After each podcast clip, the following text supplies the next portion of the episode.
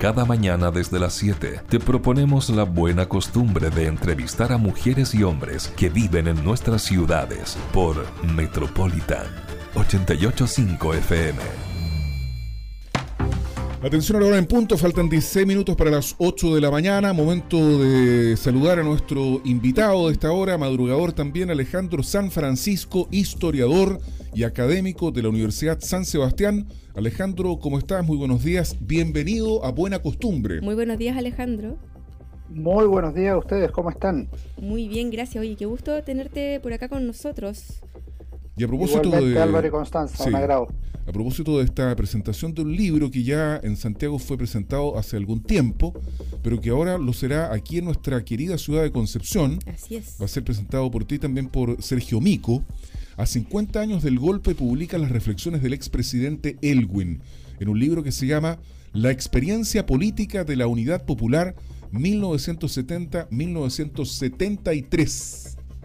Eso es. Así es que tiene como subtítulo La democracia cristiana durante el gobierno de Salvador Allende. Exacto, tal cual. Así es. Este es eh, un libro, ¿cierto?, que empieza a escribir, que se empieza a escribir eh, para relatar desde una perspectiva también un poco privilegiada, entre comillas, porque em, había más acceso a información y a detalles de lo que estaba ocurriendo entre 1970 hasta 1973. Alejandro, si tú nos puedes contar eh, ¿Qué es lo que hace tan eh, relevante hoy en día poder tener cierto eh, el lanzamiento de este libro o poder comentarle, presentar este libro? Este libro es doblemente relevante. Eh, es un libro de Patricio Elwin, La experiencia política de la Unidad Popular, como ustedes dijeron, y, ustedes lo pueden ver ahí, es un libro grueso de más de 700 páginas. si uno lo ve, su relevancia está en que Patricio Elwin fue por una parte un actor muy relevante durante la Unidad Popular, fue senador y además en mayo de 1973 fue elegido presidente del Partido Demócrata Cristiano, pero además después de 1990 o en 1990 fue presidente de la República, de manera que estamos hablando de una figura principal de la política chilena de los últimos 50 o 60 años. Mm. Eh, y en este sentido, esa es su primera relevancia.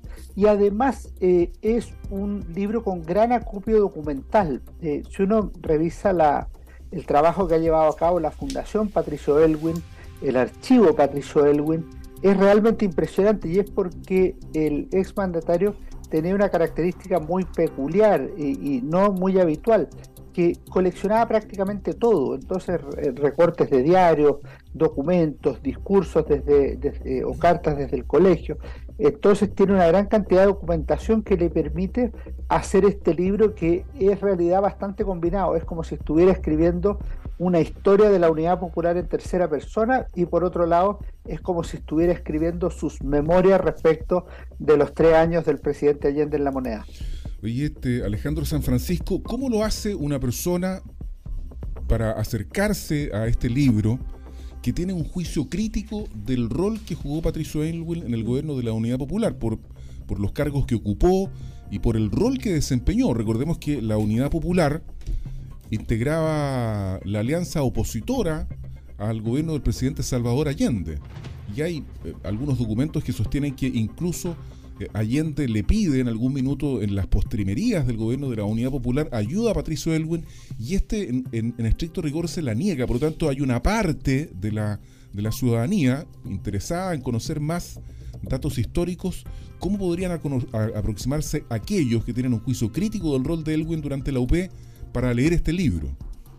Primero, en, materia política es legítimo tener las posiciones que cada uno tenga. Uno será más afín a la unidad popular, otro será más, más contrario, como hoy día serán más partidarios del presidente Gabriel Boric o más opositores a dicha administración. Eh, en esto yo creo que lo primero es que uno no puede hacerse una evaluación o un juicio sobre un gobierno eh, o una reflexión histórica a través de un solo libro. En este sentido, por ejemplo, en el libro estoy realizando un programa que se llama 11 libros para entender el 11. Y ahí incluimos este libro, pero también están las memorias del general Carlos Prats, los documentos de la, de la izquierda chilena, el libro de Sergio Vitar. O sea, tratamos de mostrar una perspectiva que incluya eh, formas de ver el proceso político de la vida chilena del socialismo desde miradas diversas. Y yo creo que esa es la manera que es más conveniente o más propia eh, acercarse a una época convulsionada de la historia nacional. Eh, y luego hay que tratar de comprender los procesos históricos eh, de, la manera más, más profunda que sea posible. Por ejemplo, en el tema que, tú dices, yo tengo una, una, visión distinta. Yo creo que el, el, presidente Allende efectivamente invitó al, al presidente del Partido Demócrata Cristiano, Patricio Elwin, a reuniones. Ellos se reunieron dos veces el 30 de julio de, de 1973, se reunieron el 17 de agosto pero la Unidad Popular no era partidaria de esas reuniones y el Partido Socialista específicamente no era partidario de lo que llamaba la conciliación, es decir, negociar con un partido burgués como la democracia cristiana. Entonces, no es tan claro que Patricio Elwin haya negado su, su apoyo, eh, sino que más bien se requería llegar a un acuerdo. Y lamentablemente en las épocas de polarización política las posibilidades de llegar a acuerdos son bastante menores. Mm, sí.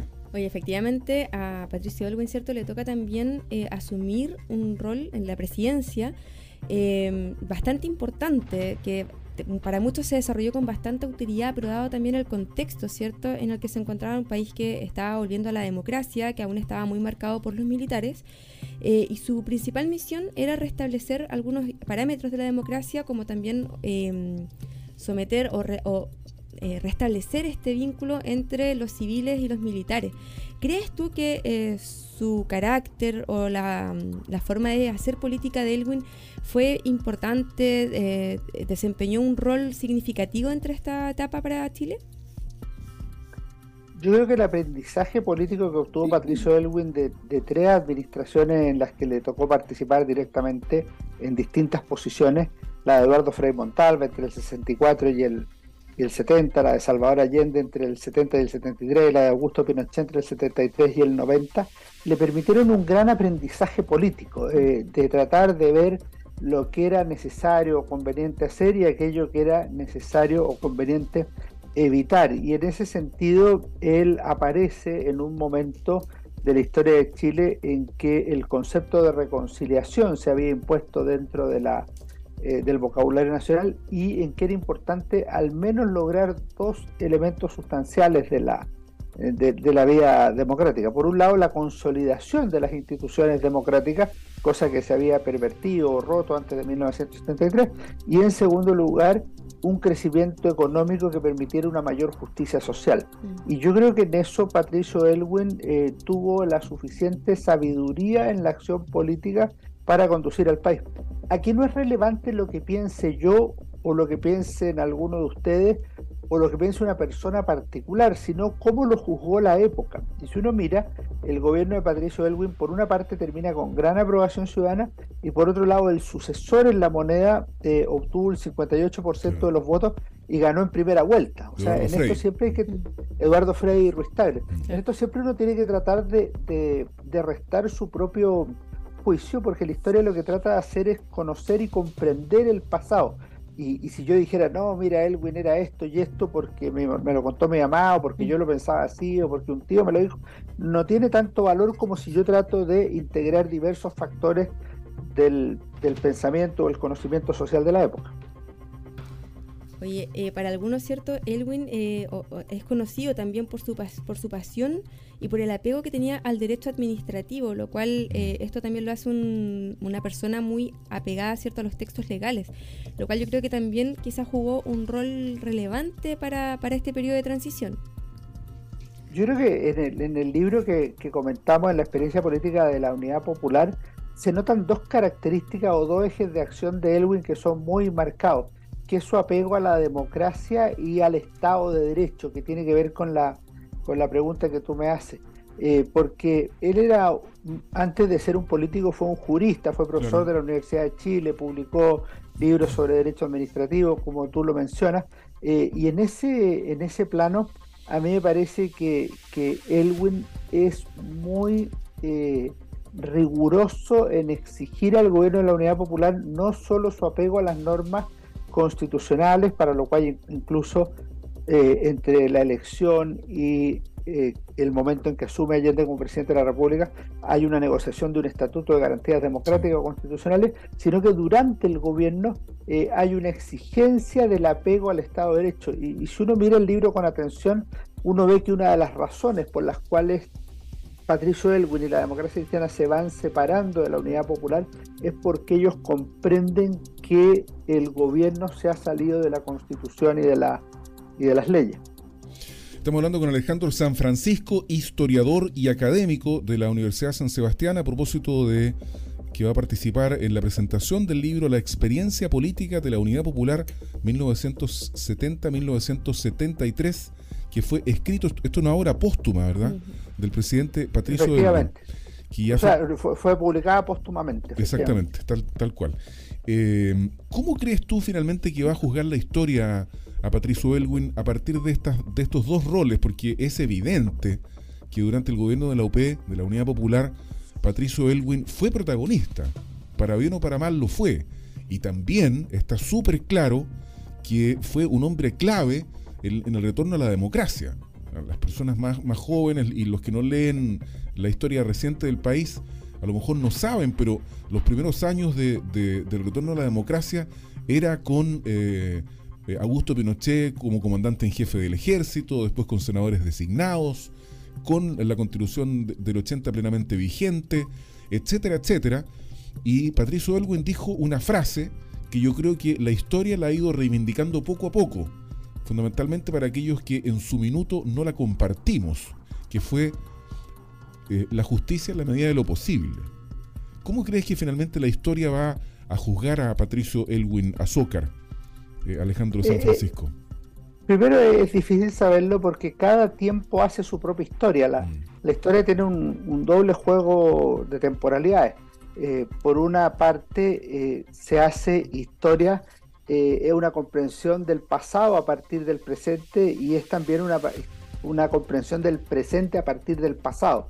De manera tal que el presente es cambiante, o sea, en 50 años más lo que se va a ponderar es otra cosa, en 20 años más otra cosa y en 50 años más, en 100 años más otra cosa. Y si tú ves, por ejemplo, el juicio que hay de la transición a la democracia y los primeros años de la democracia, hoy día es bastante más favorable que lo que había el 18 de octubre de 2019, Sin duda. cuando lo que se quería era lapidar los 30 años. Entonces, si uno dice, oye, ¿cómo era el juicio a Patricio Elwin en el 2019?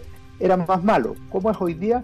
es más bueno. Entonces eso va cambiando en función del, del tiempo. Eh, y en ese sentido lo que hay que tratar de, escarbar y de hacer eh, es de tratar de registrar de la mejor manera posible eh, el qué y sus circunstancias, sus causas, sus datos, los actores comprometidos, las ideas que había detrás, las estructuras que funcionaban o no funcionaban, las razones de los de lo hecho. Eh, en la Universidad San Sebastián estamos haciendo un proyecto que se llama Historia de Chile 1960-2010. Llevamos seis tomos publicados y vamos, terminamos el 11 de septiembre del 73, o sea, nos queda mucho.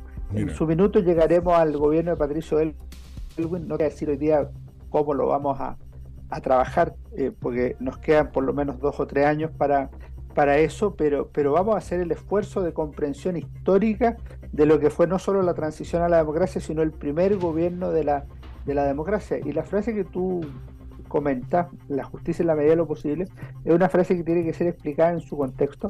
Y además una frase tautológica, la justicia siempre es en la medida de lo posible. La justicia no es imposible. Entonces puede sonar ridícula la frase, pero, pero tiene, tiene sentido. Por el contexto histórico tiene mucho sentido. Lo que pasa es que ahora a uno le hace sentido, pero probablemente en aquella época no. Claro, porque lo que prima ahí no es el contexto histórico, sino que la, posición política, el, fervor, la pasión, la rabia, la adhesión, son distintas, son distintas cosas las que, las que nos mueven, ¿no? No nos mueve solo la justicia histórica o la justicia política, lo que nos mueven son distintas, eh, distintos ánimos. Oye, Alejandro San Martín, entiendo que la presentación del libro... San Francisco. San Francisco. ¿Qué es lo que dije? San, Martín. Disculpa, perdón. Me han dicho toda la vida San Martín, así que no hay problema. bueno, Alejandro San Martín, perdón, Alejandro San Francisco, ¿cuándo es la, presentación del libro aquí en la USS?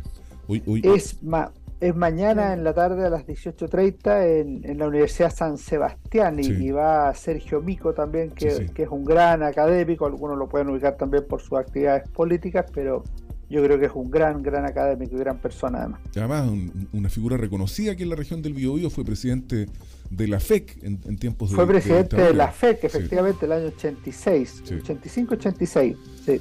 Tal cual. Oye, en el auditorio Marta Montori, entonces es mañana el grande. es el auditorio grande que está en el menos uno eh, de, la Universidad de San Sebastián. Muy a buen auditorio. 18.30 horas entonces, todos invitados al, lanzamiento de este libro, que va a estar ahí Alejandro San Francisco junto con Sergio Mico. Exactamente. Y, lo digo muy muy responsablemente, es un gran libro. ¿ah? Yo, yo, creo que hay personas que... Y esto es muy relevante porque las personas no solo tienen que encontrar buenos libros los que compartan sus propias ideas, sino que hay buenos libros que nos desafían en, nuestras propias ideas. Entonces, este, a quienes compartan la visión de Patricio Elwin, a quienes no la compartan, eh, es, una, es una obra de primer nivel y, y ciertamente era una obra necesaria.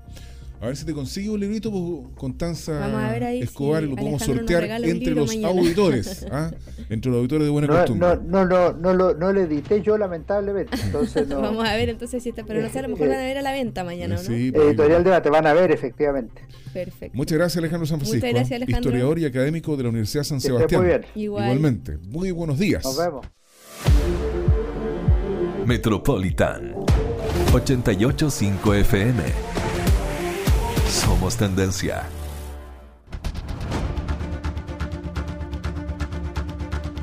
Las voces de buena costumbre hablan desde el Biobío y son de Constanza Escobar y Álvaro Migueles. Confiar es buena costumbre. Vamos con nuestro siguiente invitado y se trata de Víctor Valdebenito, docente del área mecánica de la Universidad Técnica Federico Santa María. ¿Cómo está, Víctor? Muy buenos días. Vamos a alcanzar ahora poquito porque son las 8.25 ya. Hola, hola. Hola, buenos días, Víctor. ¿Cómo están? Bien. Lo poco que sirva. ¿Ah? ¿Perdón? Lo poco que sirva. Sí, de todas maneras. Oye, eh, todo esto a propósito de un diplomado gratuito que se llama Capacitando a Profesionales y que está vinculado con un tema que, que tenemos que aprender a relacionarnos con él, que es el mantenimiento de vehículos eléctricos. Cuéntanos un poco por favor, de, esto, Víctor Valdebenito? Mira, esto está anclado en un proyecto FIT ya del gobierno regional. Es un proyecto que financia el proyecto de Electromovilidad Tecnología para el Desarrollo Regional. Y uno de los eh, compromisos, ¿cierto?, es dictar este diplomado. Eh, para ello hay disponible 120 becas. Se va a dictar en dos versiones. La primera versión se dicta el, primer, segundo semestre de 2023 y la eh, segunda versión va a ser el primer semestre del 2024. Hasta el momento ha sido exitoso. La verdad que han colaborado un montón de gente y ya tenemos los, cupos llenos para la primera versión. Ya, perfecto. Oye, fíjate que yo tengo una duda. El otro día conversaba con, con, eh, un cuñado, que un hombre que sabe mucho de autos y, y, tiene incluso trabaja en el, en el área, que dice que esta, esta transición que se promete tendrá que verificarse en un gran porcentaje en un futuro relativamente cercano de los autos a combustión a los autos eléctricos es un mito y que nunca va a poder ocurrir porque no va a haber capacidad suficiente para surtir de energía eléctrica la cantidad de autos que van a necesitar moverse. De esto no hay, por ejemplo, ahora no. Claro, porque hay re poco. No hay lugares. Claro. Sí. Eh, es tan así, eh, Víctor Valdebenito, ¿no? Mira, eh, primero que nada existe un programa de de aquí al 2050, ¿cierto?, de que eh, Chile se tiene que transformar en un país carbono neutral. Y dentro de ese programa está otro programa, ¿cierto?, que, nos toca a nosotros, que el, eh, el 2035 deberían dejar de venderse automóviles a combustión, ¿ya? La verdad que eh, esa es la meta. Si la logramos, que yo creo que se puede lograr, está difícil, pero hay que tener metas. hay muchas dudas, hay muchas dudas si el sistema da o no da, pero se están haciendo esfuerzos, ¿cierto? Vienen nuevas licitaciones para potencia eléctrica, se están haciendo esfuerzos de la Agencia de Sostenibilidad, de los gobiernos regionales, de particulares, ¿cierto? De empresas, ¿cierto? De eh, instalar esta tecnología, ¿cierto? Y que esta tecnología funcione. Ahora, hay que ser positivo. Dentro de los eh, países donde la electromovilidad se ha desarrollado de mejor manera está Chile. O sea, si uno quiere buscar países que estén como nosotros, son los países más grandes o desarrollados del mundo, entre ellos China y Noruega.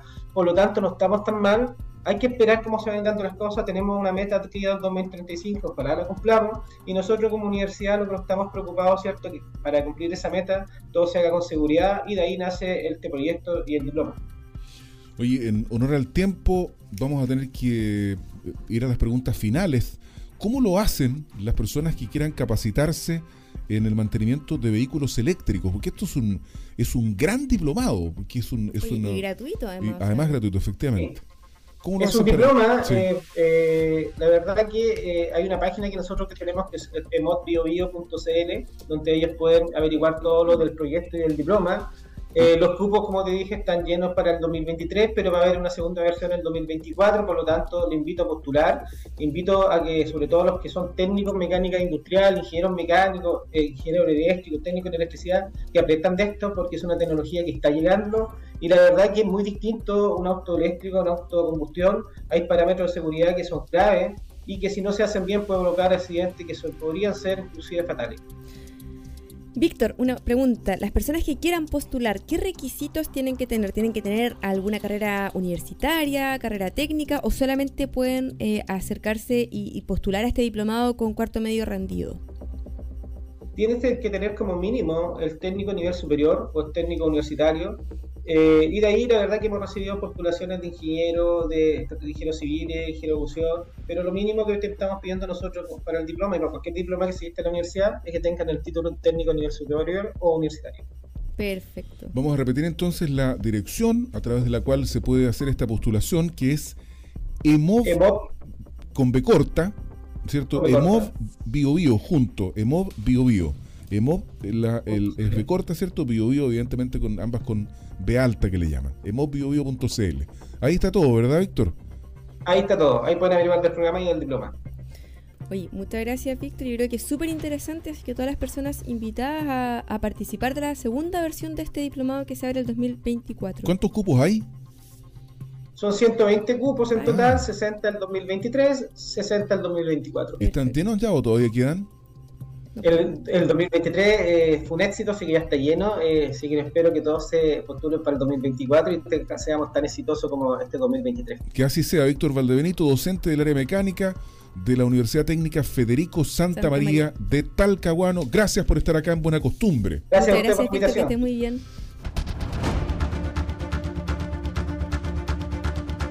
Buena Costumbre de Metropolitan 885 FM es también una emisión multiplataforma para empezar el día informados.